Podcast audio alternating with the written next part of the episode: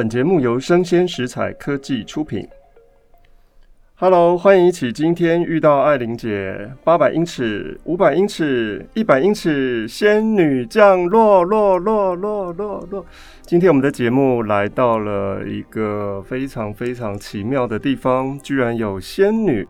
我们欢迎师大国文系的石晓峰老师。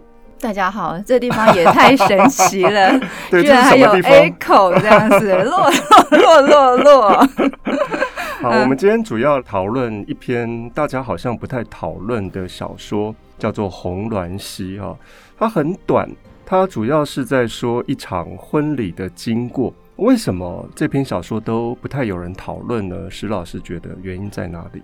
原因在哪里啊？嗯、我自己读这篇小说的时候，我常常会越读越阿杂这样子 啊，因为他小说一开场就是呃两位小姑嘛，对不对？嗯、呃，未来的小姑在那边、嗯、说三道四，对，这个真是家常讨论人家身材怎么样？对对对，家长里短，太不可取了。对，嗯、好，所以我想应该是这篇小说的主题的问题哈。那这篇小说主要是在写一场婚礼。那一开始呢，又是那个讲人家八卦哈。那新娘出现的时候呢，嗯，我不晓得石老师是什么感觉，好像大家已经先吸收到了哦，原来新娘是一个穷人家，原来新娘身材也不怎么样哈，好像是高攀的感觉，好，是不是这样的形象？就是先吸收到了各种外来的资讯啊，嗯、对不对？嗯，所以其实我觉得在这篇小说里面，这个新娘邱玉清的形象。哦，我们可以看看，大概是从几个侧面哈、嗯、去对她进行描述。嗯，那我们会发现，一开始的时候就是这两位小姑，这个、嗯、二乔四二乔四美在谈，嗯、然后四美她用了一个非常刻薄的形容啊，嗯、就是说她的那个骨头她很瘦，金石生，对，说直立坐金我觉得这个形容还不错哎，你觉得很不错、啊、我，我觉得是美好的形容哎，你觉得美好的形容？我觉得太刻薄了吧？就把一个一个女孩子说的。好像硬邦邦的，嗯、就是她没有任何风情，没有肉，就是也没有任何风味。因为她说他哥哥如果在床上看到了，不知道会怎么样。对，那我想说，一开始他就是先从这个。呃，二乔四美这个角度去谈嘛，谈他的那个骨架子大，然后很瘦。嗯，那后来呢，叙事者小说里面叙事者又补了一笔，嗯，他就说玉清的脸，对不对？嗯、光整坦荡，嗯、像一张新铺好的床，嗯，加上了忧愁的重压，就像有个人一一屁股在床上坐下了。嗯，我觉得这个比喻也非常符合当时即将来临的那种婚礼新嫁娘的氛围。嗯，嗯但是。一样是非常的刻薄，不会比那个二乔四美 啊，不比他差哦。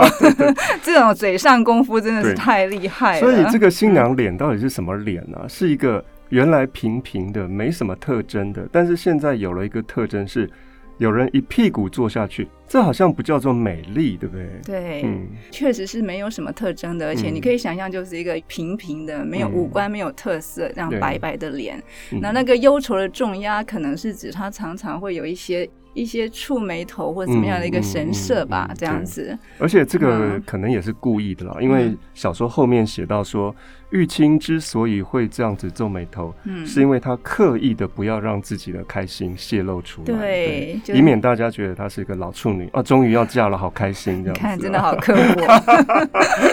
但是，但是他刻薄完了，还是有一点点温暖的意味啊，因为你会发现。嗯慢慢到后面呢，他就从玉清的这个外表开始去谈到他的内在的气质，嗯、然后他这个美好的那一面是从他的新郎，嗯、对不对？嗯，从他即将未来的丈夫那边口中说出来的，嗯、说。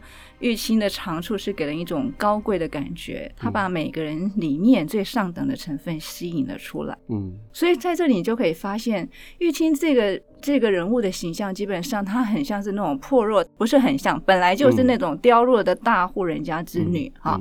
那虽然已经破落了，但是他还是有某种高贵的气质。可是气质是还在。对，那这高贵的气质是为了要跟二乔四美做反衬的，对不对？好，嗯。好，除了身材不怎么样呢，他年纪也好像太大了哈，大家都在怀疑说他的外表好像跟我们家哥哥看起来是大了一点嘞。我觉得这个比身材还过分嘞。这现代女性绝对不能容忍的嘛。现代女性来讲，三十岁算什么、还有的玩。流行姐弟恋。对，就除了年纪以外，还流行姐弟恋，对不对？对。好，所以玉清在那个年代可能被嘲笑，但现在这个年代呢，搞不好是时尚之先驱哦。对哦，跟一个弟弟这个熟女当道来的。对对对，没错。好，总之呢，我们的新娘要结婚了。这个新娘的形象是什么？我我在上个礼拜我看到小说里面描述，真的是很不忍哎，因为张爱玲把尸首比喻成为是新娘哦。嗯、那为什么张爱玲要这么做呢？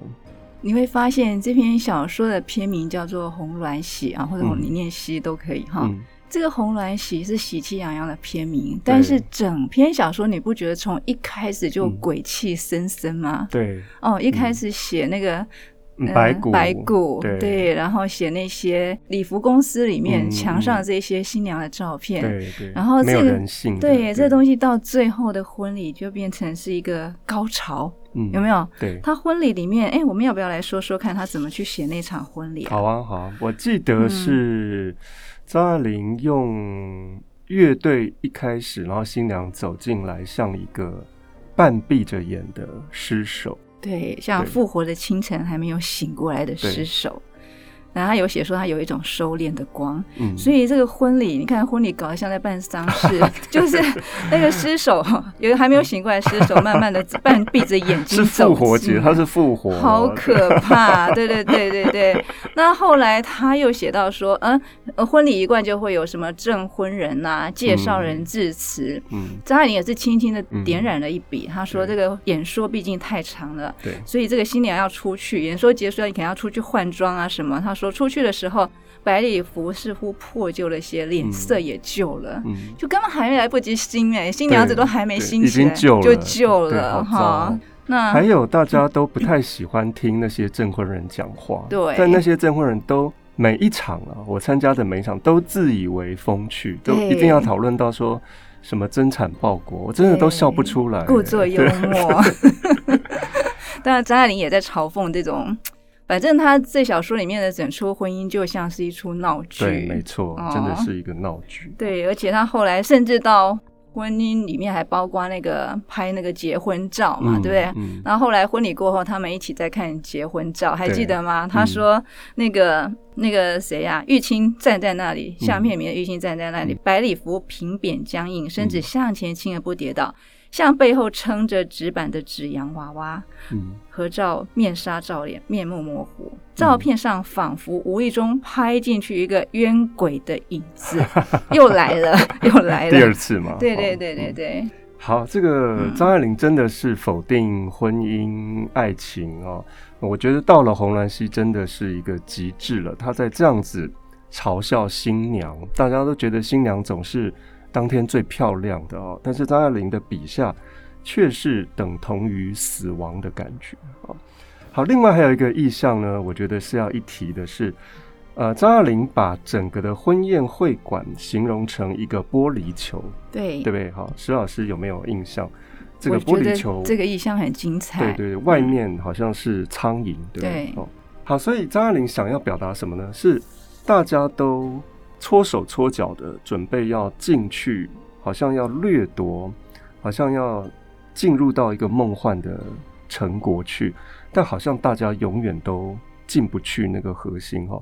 总是看到婚姻哇这么的美好，大家幸福快乐一辈子，但是真的进到婚姻里，好像也没有感受到那个东西。对，嗯。就是有一种世事如梦的感觉，嗯，那个婚礼的那个宴客的那个厅堂那么明亮，对，嗯，像一个华丽的这个玻璃球，嗯，但是所有的人其实都是进不去的，或者说真的进去了也发现，就是华丽中的是有苍凉的嘛，对不对？是空的，是空的，对，我觉得他这个部分意象写的非常好，嗯。嗯嗯。这篇小说从一开始我们看到的那个尖酸刻薄的二乔四美，然后看到新娘，然后看到堂妹哦，堂倩、黎倩，然后楼太太，那这么多的角色，好像没有一个最重要的主角哈。如果真的要选一个主角的话，石老师觉得谁才会是主角？红鸾戏的主角？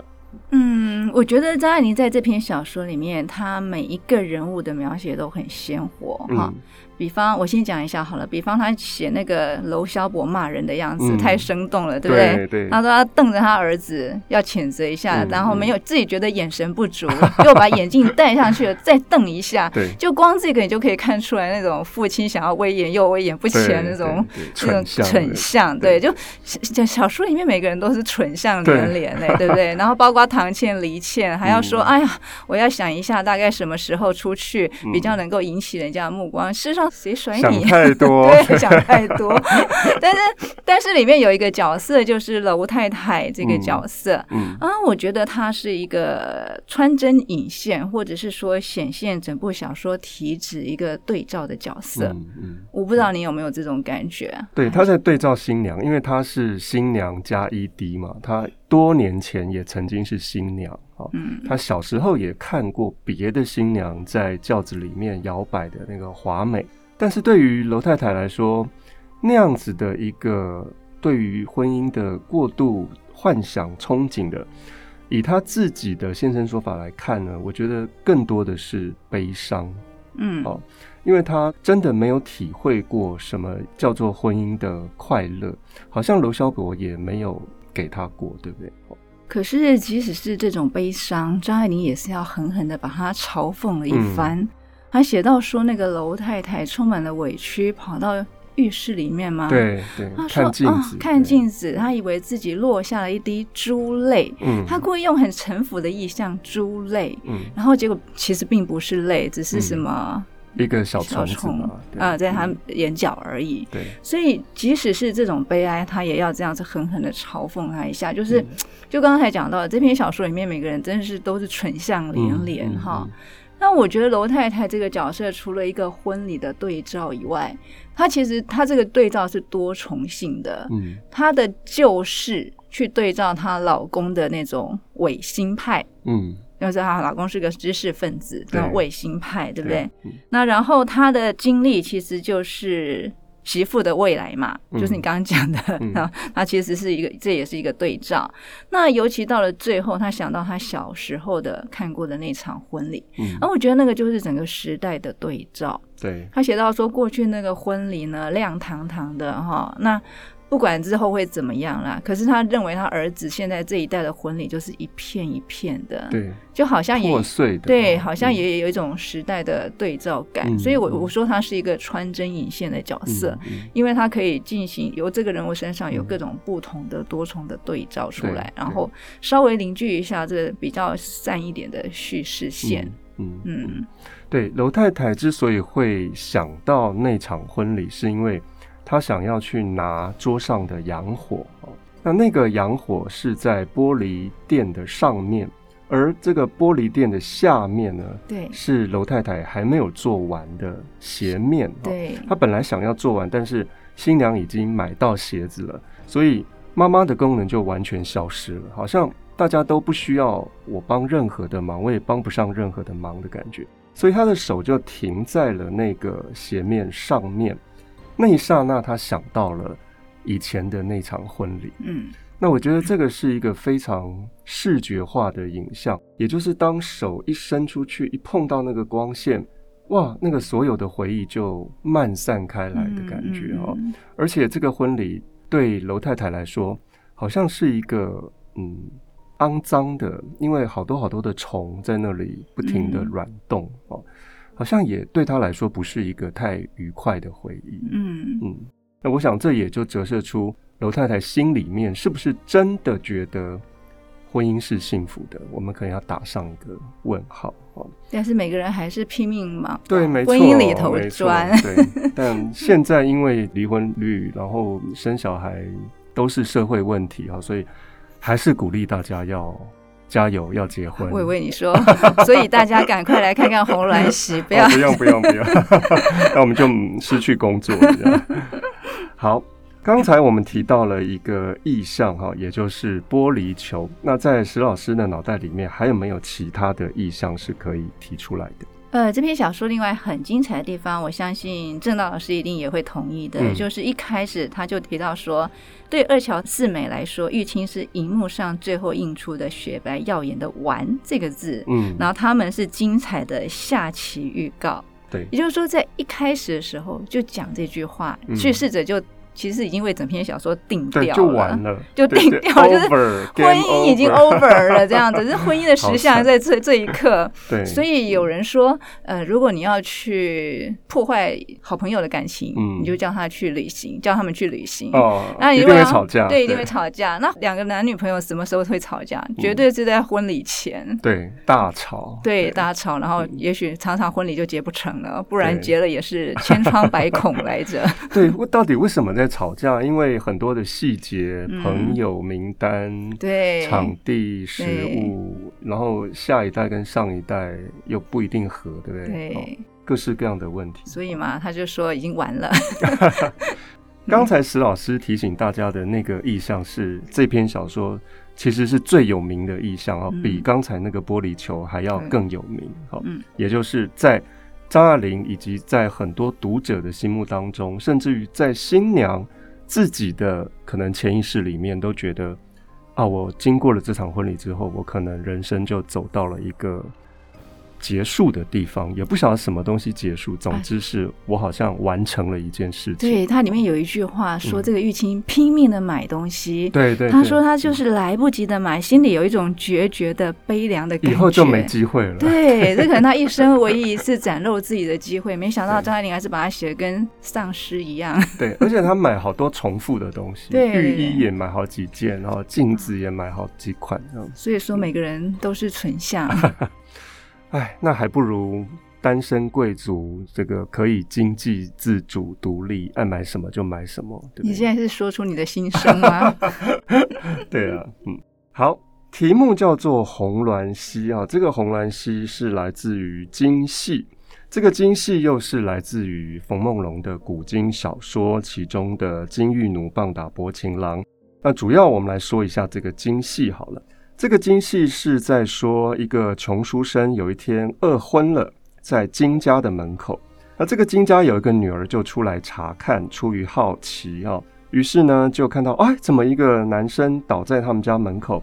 于是就让这个男生进到房里面来照顾这个男生，是一个书生啊。那没想到呢，这个父亲回来之后，父亲觉得哎，怎么可以一个女生跟一个陌生的男子？同在一个房间里面，本来有点不高兴，但是因为金玉奴这个女儿就说啊，他是一个书生，我给他了一些豆浆喝啊，那他就好起来了，而且两个人交谈的还蛮愉快的啊。好，所以这个父亲也就放下了他的不开心，最后居然把这个书生呢跟女儿呢，呃，让他们结婚啊。那这个书生叫做莫姬。莫是莫须有的莫，姬是滑稽的姬。那莫姬是一个读书人，他受到金玉奴的鼓励，于是莫姬就带着一家人进京赶考，考得非常好，他考上了一个县令，哈，江西的某一个县令，全家都很开心。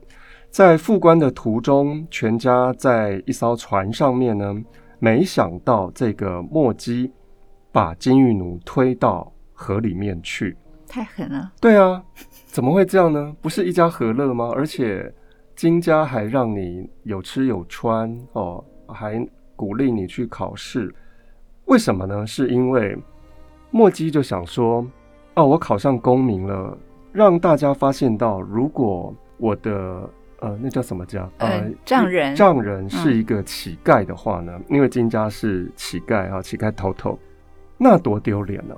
哦，所以就把这个女儿丢到河里面去啊。但没想到这个金玉奴没死诶，被一个江西的巡按大人救起来，收做女儿了。好，好，莫姬上任之后就见到了他的直属长官，也就是这位江西的巡按，表示说自己是未婚的。巡按就说：“诶，我刚好有个女儿未嫁哦，于是你们就成亲吧。”莫姬喜上眉梢，想说：“哇，我娶到了巡按大人的女儿哦！当初那一推真的是推得很好，对不对？哈，没想到头帘子一掀呢，大喜之日才发现到他又是金玉奴哦，怎么会是同一个人呢？一开始金玉奴很生气的，但是后来金玉奴就原谅了莫姬，两个人从此就过着幸福快乐的生活。好，这个是精细的红鸾溪的故事。哎，仙女啊，我没有办法接受这个故事，因为觉得怎么可以原谅这个负心汉呢？古典小说里面不是常常有这样子，虽然棒打薄情郎，然后最后还是言归于好。对啊，我觉得这个是父权体制在教导女性，不管男人做什么事情，你都要原谅他，都要原谅，都要宽容。凭什么啊？对，就父权社会要求女性要懂得原谅。好，如果你原谅的话，你还可以有幸福快乐，嗯，但如果你不原谅他的话，你可能就没有。但是，但是这种幸福快乐也是一个充满悲剧的喜剧了，嗯、是不是？虽然他这这出戏最后是喜剧的表现，对对对，那其实对照我们红鸾喜，它是一个，唉、嗯，喜剧还是悲剧？搞不清楚，悲喜剧，我觉得悲剧多一点。嗯嗯嗯，对，貌似喜剧的悲悲剧啊。所以对应到红鸾戏当中，我们可以看到。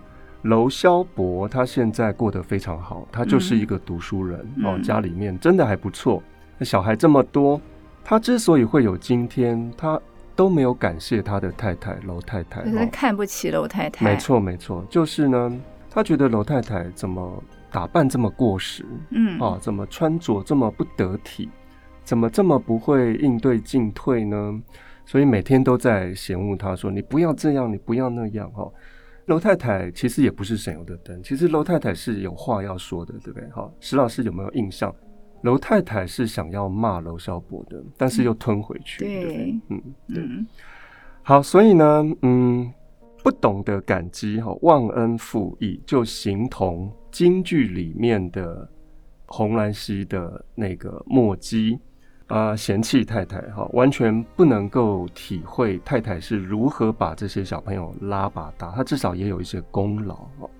好，所以呃，我觉得和张爱玲是还蛮有趣的，把京戏里面的红鸾戏跟他自己创作的红鸾戏做了一个对照。虽然呃时代过了这么久，但是其实在人物的设计上还是有一点点连结的。看起来你是对楼太太这个角色非常同情，对啊，很同情她哎，对啊。那有另外一种角度去看、嗯、这个红鸾戏这个呃戏名哦，嗯，那个红鸾喜其实是红鸾跟天喜两个星星星宿的名字，星宿的名字，嗯、结合在一起，对对对。然后这两颗所谓的星星座其实是上天派下来，就是神跟他的。呃，陪同要去观礼、嗯、观赏婚礼的，哦、所以从这里来看的话，我也会觉得，哎、欸，这篇小说也很妙。从二巧四美开场，就他们两个可能就是冰相级的那种，是那个冷眼旁观，对对对对，但是是充满了嘲讽的那种，不是祝福的。人间的婚礼到底在玩什么？对，但它不是祝福的，所以还是归根到底还是充满了这种嘲讽的味道，负面的味道。嗯。好，原谅真的是一件很难很难的事情。一提到原谅呢，我就想到了孙燕姿的一首歌，叫做《开始懂了》。发生了一些事情之后呢，终于会让一个人在心灵上获得一些新的启示。哈，那可能就是原谅。好，我相信仙女应该会唱这首歌，对不对？这首歌是给玉清的劝世版吗？我觉得给娄太太也蛮准的。歌名叫《开始懂了》，嗯，给 天下所有的女性。好，要及早彻悟，是吗？所以我应该要开始唱了吗？对对。我们从副歌开始吧。相信你，好。相信你只是怕伤害我，不是骗我。很爱过，谁会舍得？把我的梦摇醒了，宣布幸福不会来了，用心酸微笑去原谅了，也翻越了，有昨天还是好的，但明天是自己的，开始懂了，快乐是选择。这首好像太悲了，不符合我们今天红鸾溪这么样热闹欢庆的结婚的典礼哦，所以我们要换一首。我们要逼仙女再唱一首，伪装成 伪装成很欢乐的氛围吗？是吗？对对。那我们选一首非常古老的张清芳的《出嫁》好了。好，好，这首歌要很欢快哦。嗯、好，我先来哦。好。红红的烛火在案头，我的心也照得发烫。红红的双喜映眼中，脸上却挂着泪两行。总会有这么一天，天真的一切都得走远。我不知所措，怎能不叫我心慌？昨天的潇洒少年郎，今天要变成大人样。掩不住嘴角的轻笑，全都是期待和幻想。他长得什么模样？有没有一卷长发和一颗温暖包容的心房？对或错，有谁知道？能不能白头到老？有没有和我一样？我用一生一世的心，等待一生一世的情。也许是宿命，也许是注定。我真的希望能多点好运。我用一生一世的心换你一生一世的情，牵你的手，嗯，耶。最后还是希望在欢乐的气氛当中结束哈，所以希望所有步入婚姻礼堂中的女性们，大家都能快乐。对，听说仙女最近出了一本非常精彩的书，大家都在讨论哦，叫做《跳岛练习》。我相信楼太太如果有机会的话，她要跳岛吗？对，我觉得她要跳 哎、欸，要跳。如果她有受教育，而且她经济自主，我相信楼太太是会。跳岛的，嗯，好，介绍一下这本书。这有点害羞，怎么会？呃，我的跳岛练习是多年散文集结成册，但是里面的中心概念，嗯、其实我在定这个书名的时候没有很意识到。后来有朋友说，这整本书都是在逃，嗯、都是有一个逃的概念，嗯、跳岛就是。嗯当然，我可以是我的故乡是金门啊，嗯、然后我来到台北求学工作啊。我我的跳岛本来意思是这样，两、嗯、地生活，台湾金门，台湾两地生活的对照。但是这个对照里面，好像常常有一种想要挣脱束缚、得到自由的渴望。嗯，哦，这个大概就是柔太太跟玉清都没有办法。不是，是人的基本啊，对对对，本来就是希望能够更自由嘛。对对对。对对嗯，所以这本散文可能是一种个人生命历程的描绘。嗯啊，在这边谢谢正道 让我打书。对，如果你想要了解什么叫做漂亮的中文哦，一定要读石老师的作品，因为呃，很多的同学可能都会读一些翻译的东西。呃呃，我觉得翻译的东西不是不好，而是当这个翻译的作家比较着重在意义上面的铺陈的时候。他在文字的美感上就真的没有这么多的要求，所以我建议大家读漂亮的中文的创作。那我觉得石老师的文笔是绝对绝对有资格让大家放在你的书架上，好好从头到尾的阅读哦。那我想每天读一篇读一篇，你的文笔可能就会像石老师一样这么的精彩漂亮。好，跳岛练习，对，推荐给各位。太感谢了。好，今天我们红鸾系的讨论就到这边结束。希望以后还有机会，我们再一起遇到艾琳姐。好，拜拜，拜拜。